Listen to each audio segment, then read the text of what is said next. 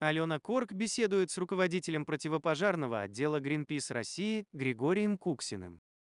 19 мая Госдума приняла в третьем чтении законопроект, ужесточающий наказание за нарушение правил безопасности в лесах.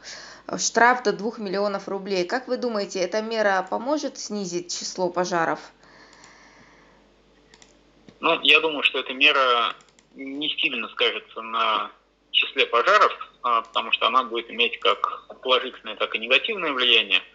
Э, ну и по большому счету не размером штрафов, а все-таки ну, скорее неотвратимостью наказания определяется у нас э, воздействие таких репрессивных вещей. Значит, поясню, наверное. А, да, те изменения, которые вступают в силу, они регулируют ответственность, то есть размер штрафов, э, причем больше всего он поднимается для физических лиц, примерно в 10 раз он поднимается за нарушение правил пожарной безопасности и норм и требований в области пожарной безопасности в лесах. Э, значит, э, правило – это когда, ну, условно говоря, это то, что запрещено делать. То есть, э, да, вот, например, запрещено разводить костер при введенном особом противопожарном режиме. Или запрещено там, или ограничено посещение лесов, когда установлен особый противопожарный режим или режим ЧС. Вот э, если раньше за это наказывали, ну, там, от полутора тысяч рублей, в некоторых случаях э, трех тысяч рублей, ну, в среднем то есть, диапазон был от полутора там, до четырех тысяч рублей. А сейчас примерно в 10 раз поднята эта ответственность, то есть теперь будет от 15 до 30 тысяч э, для граждан. Это, конечно, существенное увеличение, но, э, к сожалению, оно обесценивается тем, что как э, не было раньше достаточного количества инспекторов пожарного надзора э, и инспекторов лесного надзора, то есть лесничих, которые могут эти штрафы выписывать, так, собственно, не появляется. Поэтому как никто не ловил людей, ну, кроме единичных показательных случаев, так, в общем-то, в среднем никто и не будет скорее всего, ловить э, этих поджигателей. Поэтому, чтобы эта норма хорошо заработала, надо, чтобы полномочия по и задачи, и планы по выявлению этих нарушений были э, поставлены не только перед крайне малочисленными органами лесного надзора, но и перед, например, полицией.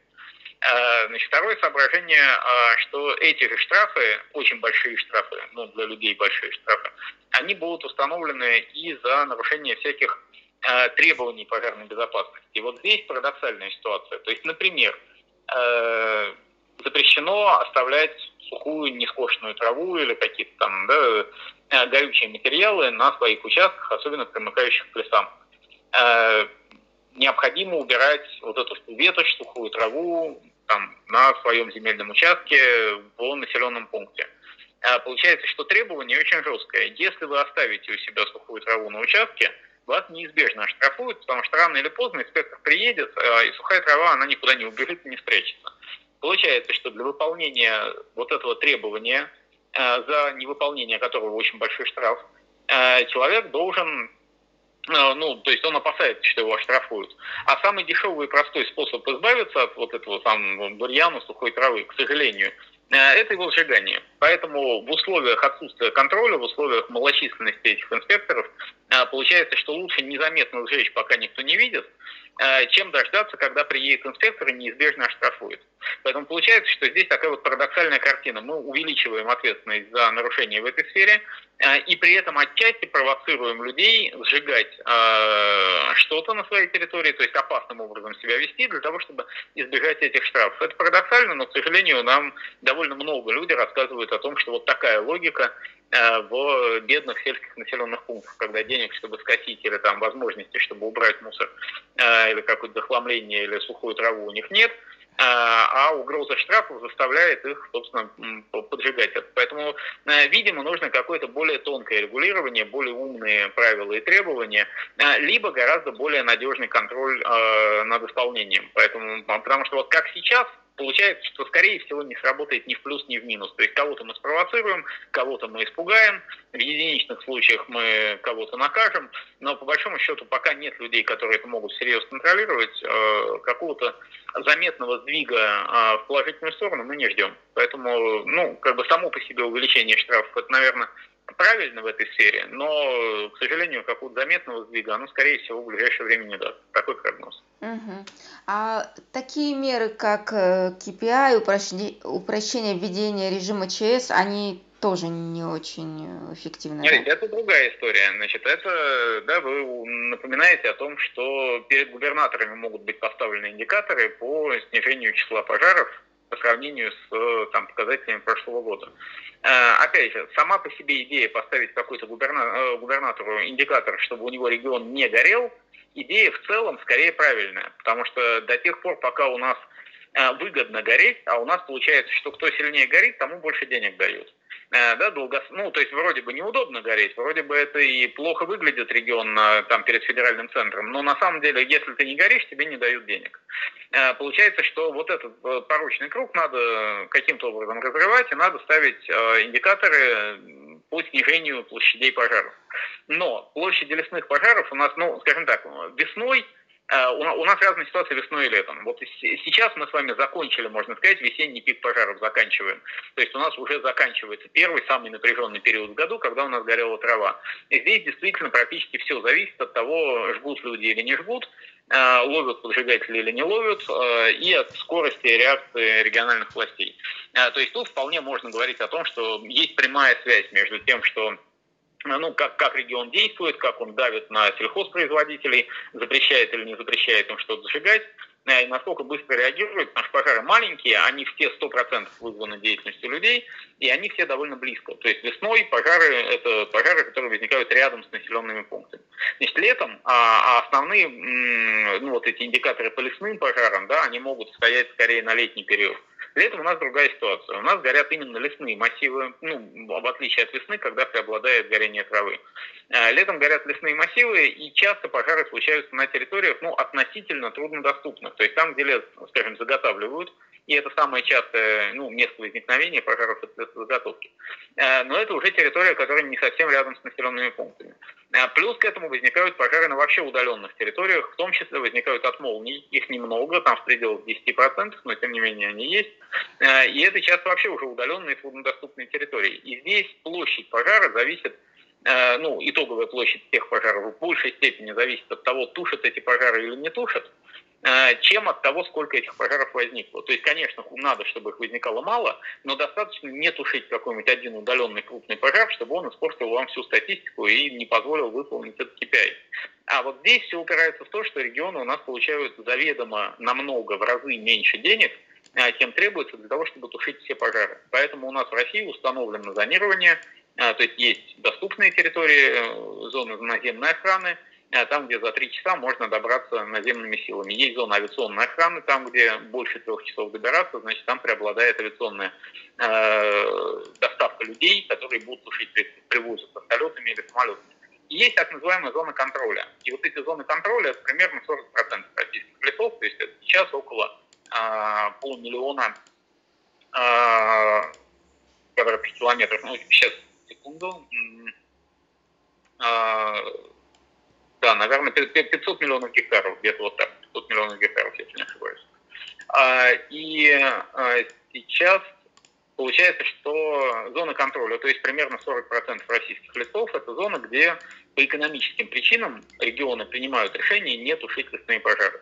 Пока им не выделяют деньги, они не могут там тушить. А, соответственно, если мы им ставим какой-то KPI, то, в общем-то, это KPI не губернатором, а это KPI синоптиком. Ну, то есть, да, ну, то есть он по большому счету он отражает погодную ситуацию, а не ситуацию с реагированием. То есть, если у нас плохая погода, если у нас разгораются пожары, то как только мы отказались от тушения каких-то там якутских пожаров, а, а там большую часть пожаров все равно не будут тушить, как, как ни старайся. Э, там, северных красноярских пожаров, иркутских пожаров на, на, на севере Иркутской области. Получается, что у нас э, вот этот показатель, сколько сгорело, он будет зависеть от того, как развиваются те пожары, которые никто не тушит. Поэтому пока мы не выделяем деньги на тушение большей части пожаров, пока мы не выделяем деньги на значительное усиление лесной охраны в регионах, в том числе авиационную составляющую, Э, ну, довольно трудно требовать от губернаторов выполнения этого индикатора. Соответственно, приводит это опять к негативным эффектам. То есть, когда губернатору поставлена задача, э, чтобы у него сгорело меньше, чем в прошлом году, а никаких возможностей повлиять на это у него нет. Единственное, на что он может повлиять, это на то, как он отчитывается о том, сколько у него сгорело. И это приводит к искажениям данных. То есть мы опять подталкиваем к порочному пути сокрытия пожаров. Э, мы этот путь уже проходили, это было много десятилетий вот этого постоянного искажения данных, иногда там в среднем в 10 раз в стране. Мы наконец с этим справились в последние годы. Вот последние годы мы более-менее правдиво начали отчитываться о пожарах. Я боюсь, что э, если будут э, ставиться индикаторы невыполнимые, это опять приведет к искажению данных, ну, потому что отчет, да, бумага все стерпит. То есть проще написать, что у нас ничего не горело, э, чем объяснять, что нам опять не хватило денег. Ну вот, примерно так. Угу. Минприроды ожидает летом сложная ситуация с пожарами в 21 регионе. А ваш прогноз? Ну, я думаю, что у нас будет сложная ситуация во всех регионах, которые горят. А, здесь можно считать там, ну, что называется сложной ситуацией. Но еще раз повторю, летняя ситуация, к сожалению, очень во многом будет зависеть от погоды. Э, потому что мы пока не убрали основные причины пожаров и не убрали основные вот эти э, дефицитные места в реагировании. С причинами пожаров есть большие э, возможности снизить количество пожаров, прежде всего убирая огонь из лесного хозяйства. То есть, вот, если мы перестанем жечь порубочные остатки, если мы перестанем применять огонь, запретим применять огонь в местах лесозаготовки, мы уберем очень большую долю пожаров и действительно повлияем на ситуацию очень заметно. А второе, что надо делать, это реагировать а, и не отказываться от тушения везде, где можно не отказываться от тушения. В остальном, а, да, если, если мы все равно будем видеть отказы от тушения, мы в каком-то объеме все равно будем видеть. Ситуация будет зависеть от погоды. Традиционно мы ждем проблемную ситуацию, там, скажем, в Якутии, ну, потому что очень большой регион, всегда сложный пожароопасный сезон, большая часть региона не охраняется от пожаров. Там. Примерно так же, ну, в этом ряду будет идти, наверное, Красноярский край, Иркутская область, может быть, там север Бурятии, ну, посмотрим. Я думаю, что Красноярск, Иркутск, Якутия – это прям вот э, три региона, которые всегда вызывают тревогу, а, просто в силу своих географических особенностей. Последние годы тяжело горит Чукотка, а, стала сильно гореть Камчатка, то есть изменение климата, они тоже сказываются. Поэтому, ну, здесь можно смело согласиться с оценками Минприроды, что ситуация будет сложная как минимум в 21 регионе, я думаю, что больше. Э, и, ну, а степень сложности будет, к сожалению, в большей степени зависеть от погоды, чем э, от наших действий. Хотя, конечно, лесные пожарные будут делать все, что могут, особенно авиационная лесная охрана. И вся э, тяжесть этого сезона, она ложится на их плечи в первую очередь. Угу. Как обстановка обстоит сегодня, 1-2 мая? О, июня июня, да, ситуация относительно спокойная, и она традиционно спокойная. То есть сейчас то время, когда региональные власти отчитываются о своих победах, потому что весенний пик пожаров заканчивается, сухая трава перестает гореть. А, на самом деле основная победа – это победа в росте зеленой травы, то есть зеленая трава выросла, а, а лес в большинстве регионов еще недостаточно сухой, чтобы давать обширные крупные пожары. Поэтому сейчас традиционно власти рассказывают, как они справились с весенним пожарным кризисом. Э, ну, действительно справились, действительно много где очень, ну, как бы серьезная работа была проделана, но все-таки вот это улучшение в масштабах всей страны, оно вызвано скорее э, природным фактором, тем, что у нас просто, ну, вот так меняется сезон. Э, то есть у нас закончилась весна, и начало лета – это всегда пожарный минимум. То есть количество пожаров сейчас минимальное за весь пожароопасный сезон. Через несколько недель опять начнется рост числа пожаров. То есть сейчас единичные случаи, когда что-то сильно горит. Там вот какие-то новости приходят еще из Хакасии, из Красноярского края, но это скорее исключение. То есть в целом в стране относительно спокойно. Значит, э, что вызывает беспокойство? Во-первых, вызывает беспокойство торфяные регионы, э, там, где с весны э, огонь прошел по поверхности торфяников. Это Свердловская область, которая очень хорошо тушит в этом году но в очень тяжелых условиях. То есть у них дефицит э, влаги с прошлого года остался, то есть была мощнейшая засуха прошлого года, э, которая не компенсирована э, снегом зимой, то есть у них торфяные пожары намного легче обычного возникают в этом году. Они их сейчас тушат. Если они их потушат, то лето будет спокойнее. Если они их не потушат, то они разрастутся и дадут задымление, в том числе и Екатеринбурга летом. Э, такая ситуация примерно в Тюмени, насколько я могу судить. Э, не менее тревожная ситуация, наверное, в Якутии, там что тоже много торфяных пожаров, даже с прошлого года перезимовало, пережило Ташка в Свердловской области. Э, в Бурятии я знаю, что сейчас тушат торфяные пожары, опять же. То есть вот сейчас время, когда надо добивать торфяные пожары, пожары, не давать им разрастаться. А, и при этом мы ждем рост лесных пожаров э, через где-то 2-3 недели, когда мы снова начнем видеть, ну и общественный интерес, а, и вызван он будет тем, что дым будет приходить в города, опять будут большие площади нарастать лесных пожаров. А, и ну вот где-то к июлю у нас опять это будет, ну, возможно, одно из центральных повестки дня. Э, да, то есть когда мы подойдем к второму пику пожаров. Поэтому сейчас время относительно спокойное, сейчас время готовиться к лету, э, пресекать все возможные нарушения в лесном э, хозяйстве и бороться с летним сжиганием порубочных остатков. И для торфяных регионов сейчас ну, последняя возможность хорошо доработать свои торфяные пожары, чтобы не пустить их дальше в сезон. Ну, этим, собственно, мы в разных регионах занимаемся все вместе. И государственные организации, и общественные. Угу. Тушить нерентабельно, слышали люди, находящиеся в самом эпицентре пылающего ада и три года назад в Иркутской области и год назад в Якутии. Как можно изменить коренным образом хроническое многолетнее недофинансирование? Выделить деньги, какие то варианты. То есть для того, чтобы да, появились у регионов деньги на борьбу с пожарами, эти деньги надо выделить из федерального бюджета. Собственно, у нас ведь лес – это федеральная собственность. Э, этот лес передан регионам под охрану. И на эту охрану федеральный бюджет выделяет им субвенции. Вот эти субвенции многократно ниже, чем а, стоит на самом деле эта охрана. Именно поэтому приходится отказываться от тушения, поэтому говорят о нерентабельности. Э, то есть ну, нет денег на то, чтобы тушить удаленные пожары, будем тушить только то, что рядышком.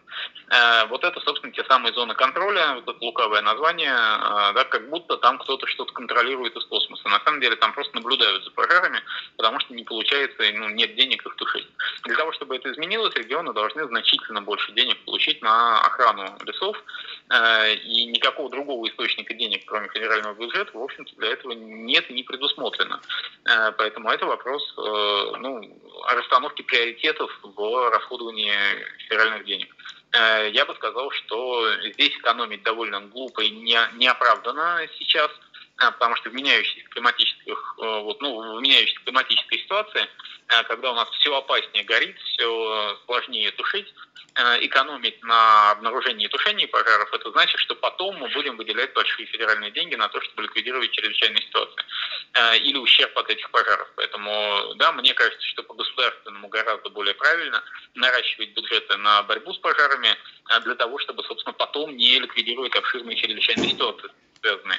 Э, но пока это делается медленно. То есть нельзя сказать, что ничего не делается. На самом деле после пожара прошлого года, а помните, у нас был рекорд по э, площадям пожаров, э, по площадям пройденным, пройденных огнем. За всю историю наблюдений прошлый год оказался самым плохим. Вот за, за всю историю, которую мы можем оценивать по космическим снимкам. По итогам прошлого года было принято решение о довольно заметном увеличении объемов финансирования вот как раз этих лесных субвенций. Э, но только в их лесопожарной части, то есть э, регионы с бедным лесным хозяйством, они, к сожалению, э, там денег на пожарную технику получили побольше, но общий дефицит в лесном хозяйстве остался очень большой. Ну и, к сожалению, экономическая ситуация, которая сейчас у нас происходит в стране, она, в общем, обесценивает те увеличения бюджетов, которые были выделены, ну, просто за счет растущей инфляции, за счет невозможности купить современную технику и так далее. А, поэтому получается, что дефицит все равно сохраняется очень большой. То есть изменения есть, денег выделили больше, чем в прошлом году, это хорошо, а, но их все равно пока не хватает. А, и не хватает заметно, не хватает в разы по сравнению с потребностью. А поэтому вот это а, изменение зонирования, отказ от зон контроля, он тоже идет медленно. Он идет. То есть у нас ситуация с вот этими неохраняемыми зонами, так называемыми зонами контроля, а, она меняется, меняется в лучшую сторону. То есть постепенно происходит отказ а, от неохраняемой части в пользу авиационно охраняемой. То есть увеличивается количество патрулирования авиационных, увеличивается количество площадей, которые а, нельзя не тушить, то есть на которых тушение обязательно, но происходит это довольно медленно.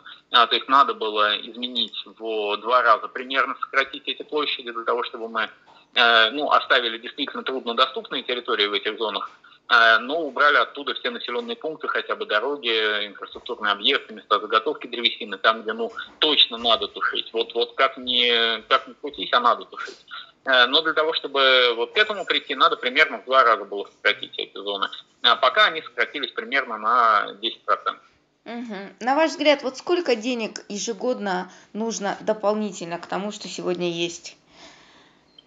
Ну, а, здесь, наверное, правильно говорить о всех деньгах, которые нужны в лесном хозяйстве, потому что ну, невозможно только э, выделить только пожарные деньги, потому что у нас охрана лесов э, это более комплексная вещь. То есть ну, очень трудно тушить лес, если там нет квалифицированных работников, если нет дорог, если нет просек, если нет Э, ну, нормального лесного хозяйства, которое может обеспечить условия для этой борьбы.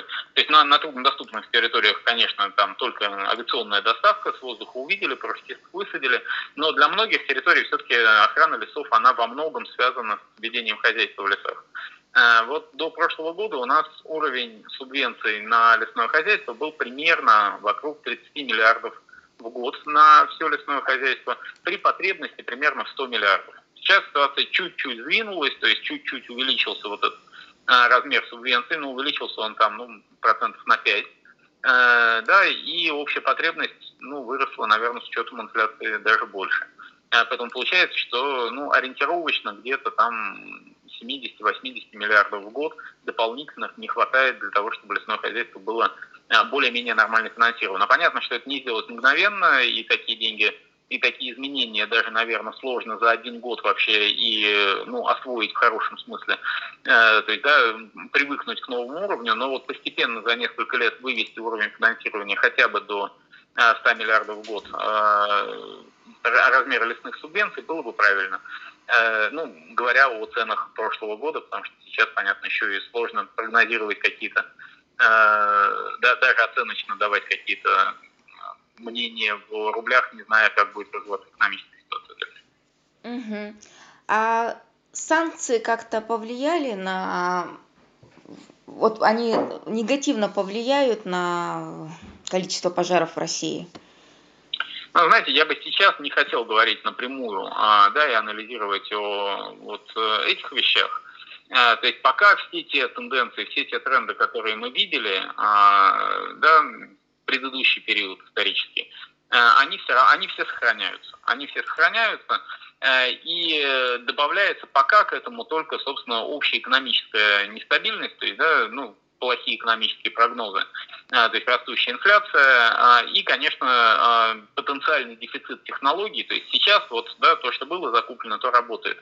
На будущее очень ну, как бы большую тревожность вызывает доступность или недоступность технологий.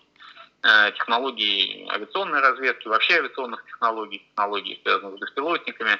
Э, и здесь пока рано делать выводы о том, получается это импортозамещать, не получается. То есть это скорее такая тревожность, которая у нас есть про будущее. Понятно.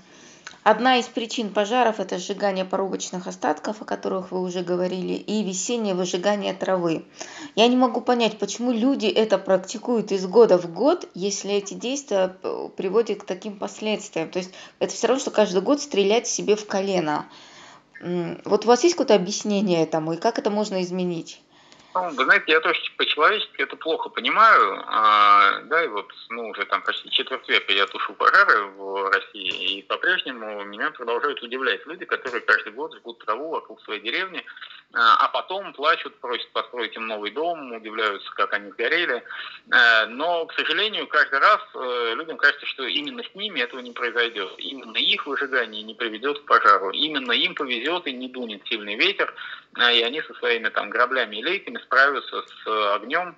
Э, вот почему-то каждый раз э, людям хочется верить, что вот эти правила именно к ним неприменимы. Но это на самом деле как курение в постели, как курение на бензоколонке, как много других причин как бы, разных человеческих бед, про которые вроде бы все знают, что так не надо делать, но почему-то делают, потому что ну вот прямо сейчас хочется или прямо сейчас Э, маленькую выгоду это какую-то приносит. Там сжигание травы приносит маленькое удобство.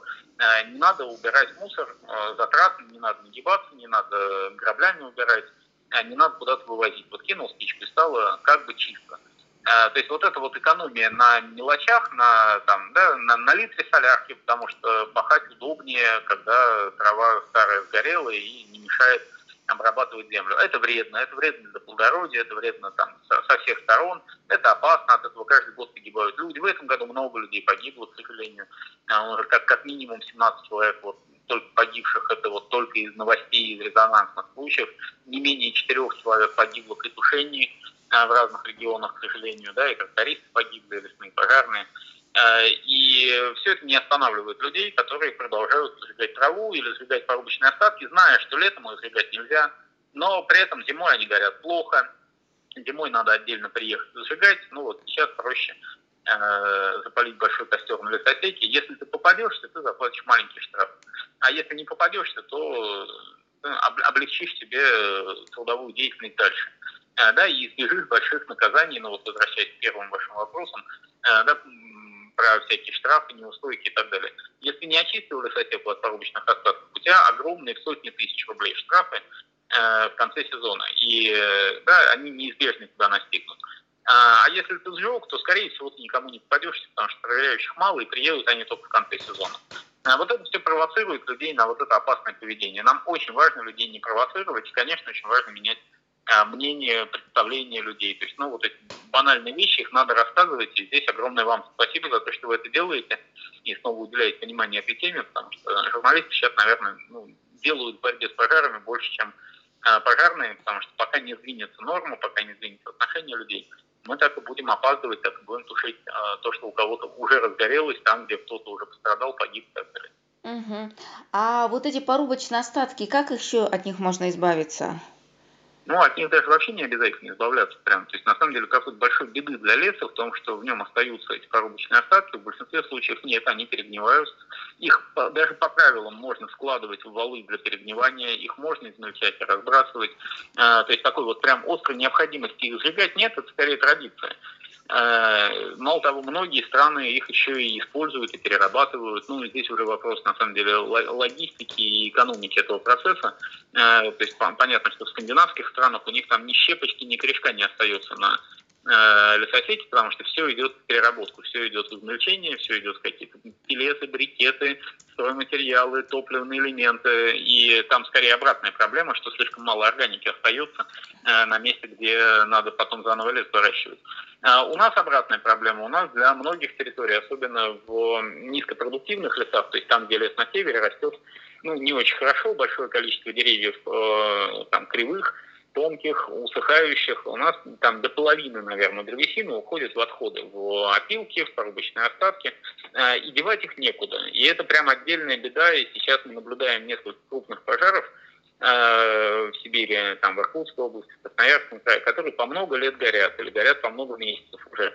Огромные окружают э, вот эти маленькие бедные лесные поселки, которые живут только лесозаготовкой и какой-то первичной обработкой. Вот там огромные горы а вот этого ценнейшего сырья. То есть если бы европейцы на, на это смотрели, они бы просто конечно, не, не понимали, почему такое ценнейшее сырье, которое они сами там друг у друга перекупают, у нас оно лежит огромными многометровыми горами, которые по размеру уже могут там, да, превосходить площадь какого-то самого населенного пункта. Э, и когда место кончается или когда кто-то покурил неосторожно рядом, э, эти горы опилок начинают гореть и много лет горят. Вот эти от, горящие отходы деревообработки – это отдельная беда, Э, ну, которая, собственно, и про э, да, не очень продуманную экономику этого, этой лесозаготовки там, то есть про то, что сырье ценнейшее сгорает, э, и про опасность для населенных пунктов, потому что любой сильный ветер, ну, когда у вас несколько лет горит огромная гора опилок в глубину, это как торфяной пожар, только еще более глубокий, еще более опасный. И в какой-то момент случается сильный ветер, вот эти горящие опилки, естественно, раздувают, огонь перекидывается в том числе на населенные пункты. И были случаи, вот несколько лет назад, когда город Канск пострадал очень сильно от горячих вот этих опилок огонь перекинулся на, собственно, пилораму, на жилые дома, а, заметная часть а, города погорела. Э, там Канск, Сибирск, а, да, и вот такие, такие истории, они каждый год случаются. Поэтому это надо продумывать, и, ну, в целом говоря о порубочных остатках, надо просто отказываться от огневых методов, то есть надо точно перестать их сжигать. Это вот последнее, что с ними надо делать. А вообще, по-хорошему, конечно, продумывать и максимальное извлечение какой-то прибыли, создание рабочих мест, э, используя их как сырье, но раз мы все равно там заготовку ведем, то, э, конечно, максимум надо э, превращать в доход для населения там, да, и в какие-то полезные вещи. Э, это не везде возможно, просто по логистике, но иногда их ну, нецелесообразно, то есть экономически не получается что-то из них сделать или организовать какое-то производство, но, честно говоря, тогда их надо просто оставлять на месте, они гораздо меньшую опасность представляют, если их хотя бы специально не сжигают. То есть идея в том, что мы от них избавимся, чтобы снизить пожарную опасность. вдруг в них молния попадет. Но на самом деле, если мы все эти горы сухих там вершин деревьев, веток, сухих стволов сжигаем сами, то ну, опасность мы все-таки не уменьшаем, а увеличиваем. Поскольку ну, мы просто видим, как из пожаров статьях уходят, когда мы космические снимки анализируем, очень много пожаров в зоне пионерного освоения, то есть там, где именно вот идет создание новых вырубок ранее не освоенных в диких лесах, прям видно, как мы приносим туда пожары, и больше половины пожаров в этих местах начинаются прям непосредственно на местах заготовки. Поэтому, конечно, от этого надо отказываться. И пример стран, которые не сжигают порубочные остатки, которые не используют огонь в лесном, сельском хозяйстве, скажем, Северная Европа, Скандинавия, э, показывает, что ну, прекрасно можно вести лесное хозяйство и и сельское хозяйство, и не использовать эти огневые методы, ну, все-таки ну, не средние века, а уже 21 век, надо э, перестать сжигать все, что кажется ненужным. Угу. Стоит ли вводить полный запрет на посещение лесов? Возможно ли вообще это в России? Ну, нет, это невозможно, и это нецелесообразно. А, даже в регионах запреты, даже временные запреты на посещение лесов, они не всегда работают в плюс. То есть здесь надо очень хорошо а, понимать, как это будет исполняться. То есть на бумаге, на словах кажется, что вот, да, если у нас 9 из 10 пожаров по вине людей, давайте мы людей из леса уберем. А, но на практике строгость наших законов компенсируется Э, необязательностью их исполнения, получается, что выполняют этот запрет самые законопослушные граждане, которые, скорее всего, не стали бы причиной пожара, а были бы скорее нашими помощниками, наблюдателями, которые бы первые сообщили об этом пожаре. А на людей э, маргинальных, на людей не, ну, таких, да, асоциальных, Э, которые не склонны выполнять правила и при этом не склонны безопасно себя вести, э, запреты эти плохо действуют, поэтому получается, что мы просто меняем пропорцию людей в лесу, мы туда не пускаем людей законопослушных, которые бы нам помогли, и при этом никак не останавливаем людей незаконопослушных, которые туда все равно идут со своими кострами, шашлыками, мангалами, э, брошенными окурками и так далее. Поэтому получается, что эти запреты, они, ну, скажем, да, их эффективность невысока, если она не обеспечивает каким-то действительно хорошим контролем. Есть регионы, где это сказывается. Я видел, как, например, в Бурятии а, в отдельных селах, в отдельных поселениях реализуют этот запрет. А, честно говоря, производит впечатление, когда действительно все люди это соблюдают. То есть, потому что, ну, прям полицейские ловят, лесная, лесная охрана ловит на всех въездах, на всех шлагбаумах. Вроде бы получается, что какой-то эффект это может дать положительный. Но все-таки, ну, и лес, на самом деле, для людей большая ценность, для многих людей жизнь прямо связан с продукцией, которую они получают в лесу, в лесу с недревесными продуктами леса, с ягодами, грибами. Поэтому я бы, конечно, не говорил о каких-то полных тотальных запретах. Есть иногда экстремальная погода, когда можно посещение ограничивать, это разумно, но тогда это надо соблюдать, ну, это надо проверять, чтобы это соблюдалось, то есть чтобы уж тогда не пускать так всех. Э, если это только номинально на словах э, заявление, которое как бы для всех, но на самом деле никто его не проверяет, ну, эффекта не будет, или он даже будет обратным. Угу. Как вы оцениваете пожарное добровольчество в нашей стране и вовлечение в эту борьбу обычных людей? Ну, вообще пожарное добровольчество – это очень важная составляющая борьбы с пожарами в любой стране. И ни одна развитая страна, она не прошла путь борьбы с пожарами э, сторону каких-то улучшений, пока не вовлекала общество. Э, то есть без людей, без изменения мнения людей, без вовлечения людей э, во все сферы, в профилактику пожаров, в укрепление пожаров, в борьбу с пожаром, в тушение в непосредственное, никак не обойтись. Тем более в такой стране, как Россия, то есть э, без пожарного добровольчества невозможно справиться с пожарами, невозможно снизить их ну, по сравнению с каким-то там нынешним уровнем. Это с одной стороны. С другой стороны, у нас все-таки очень не развито пока пожарное добровольчество. То есть на бумаге у нас оно хоть как-то выглядит, а в реальности его намного меньше, чем хотелось бы. Оно у нас есть такое официальное и неофициальное. Официального как бы много, и это скорее пожарная, добровольная пожарная охрана, вот она даже регулируется отдельным федеральным законом, ПЗ номер 100 о добровольной пожарной охране. Ну, честно говоря, закон очень неудачный, принятый после пожара 2010 года, он до сих пор плохо работает, несмотря на все изменения, которые в него вносят. А, и он во многом имитирует создание добровольства. Оно местами есть. То есть нельзя сказать, что добровольная пожарная охрана у нас не существует. Она есть. А, она есть в некоторых регионах, и в некоторых регионах, скажем, даже является важной частью охраны сельской местности. То есть никто, кроме местных вот этих нескольких как правило, пожилых людей, которые там содержат какую-то старенькую пожарную машину, все это держится на энтузиазме главы поселения. Ну, это самая частая модель.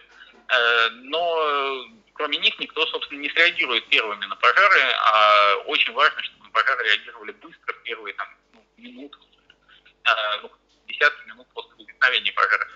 Но их намного меньше, чем требуется, их намного меньше, чем хочется, развивается это все очень медленно.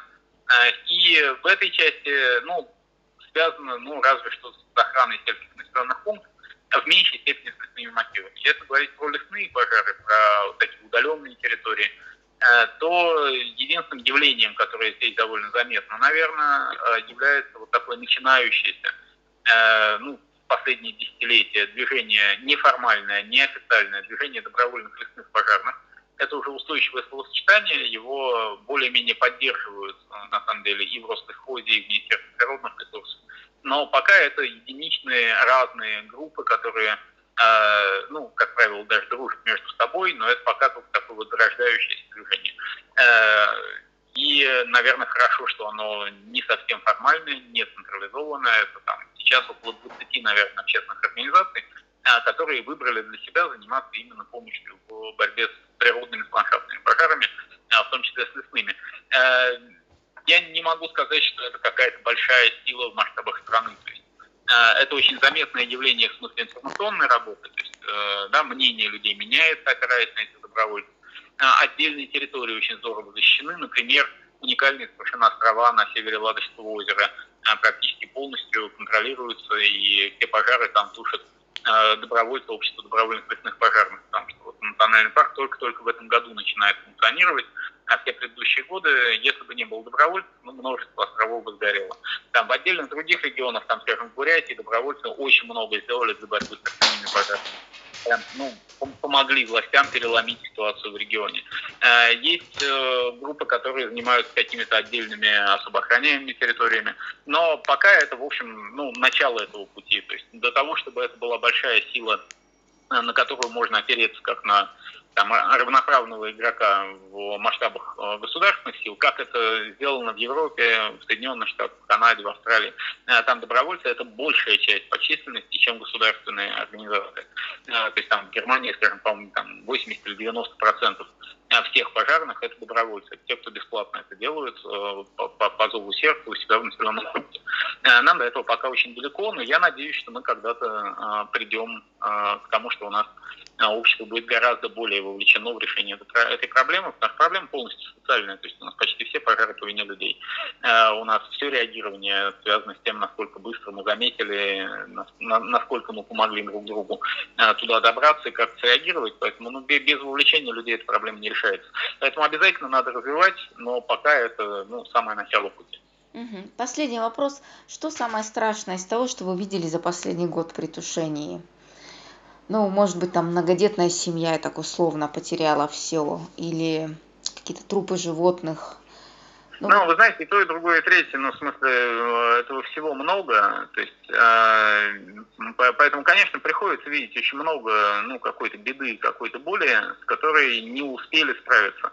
Э, то есть, всегда наибольшее, наверное, какое-то там, э, ну, такое огорчение разочарование вызывает, когда ты приезжаешь слишком поздно, когда все уже сгорело, ты что-то тушишь, но уже видно, что, ну, как в Забайкалье несколько лет назад, когда множество населенных пунктов сгорело, когда множество животных погибло сельскохозяйственных, то есть там и люди обгорели, и животные погибли, и все люди, которые остались, остались без имущества, и животные остались без корма.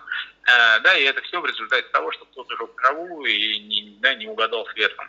То есть подул сильный ветер, и все сгорело. Э, и таких эпизодов, ну, каждый год много. А, поэтому это, конечно, тяжело, и тяжело испытывать какую-то беспомощность, когда ты приехал слишком поздно, опять э, все ну, по обычному сценарию происходит.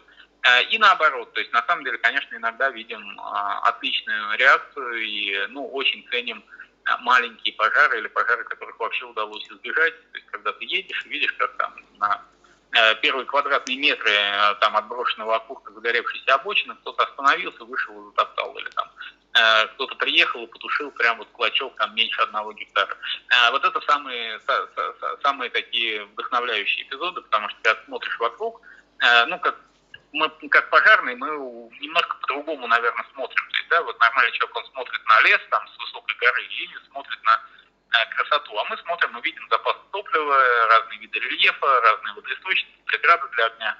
Эм, но и наоборот, когда мы видим какой-то да, маленький пожар, кто-то приезжает и говорит, ой, да что они там квадратный метр затоптали, это разве пожар, это вообще как бы ерунда.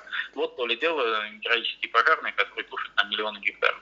На самом деле все наоборот. Когда ты смотришь на маленький пожар, который удалось потушить на первых квадратных метрах, можешь посмотреть вокруг и увидеть много всего живого, что осталось нетронутым, не пострадало, да, населенный пункт, в котором люди даже не узнали, что мог возникнуть какой-то пожар. Э, вот это самое, ну, такое правильное, вдохновляющее в этой истории. То есть пожары должны быть маленькие, их надо находить на ранних стадиях, э, а еще лучше работать с детьми или там, да, с взрослыми, вести информационную работу и видеть, как снижается количество пожаров в регионах. Вот для меня сейчас графики в когда я вижу, где у нас там социальная реклама пошла в каком-то регионе, и мы видим снижение горимости там на 20%. Это, ну, это, это не представить в площадях вообще, да, и в технике, в деньгах, в бензине. А, то есть это огромное сокращение а, пожаров, если говорить про весенний период, которое во многом достигается благодаря информационной работе, потому что люди просто по-другому начинают относиться, просто перестают жечь траву, просто перестают оставлять костры. А, вот это, наверное, самые большие успехи. Правмир. Чтобы менять, нужно говорить. Не забудьте подписаться на наш подкаст.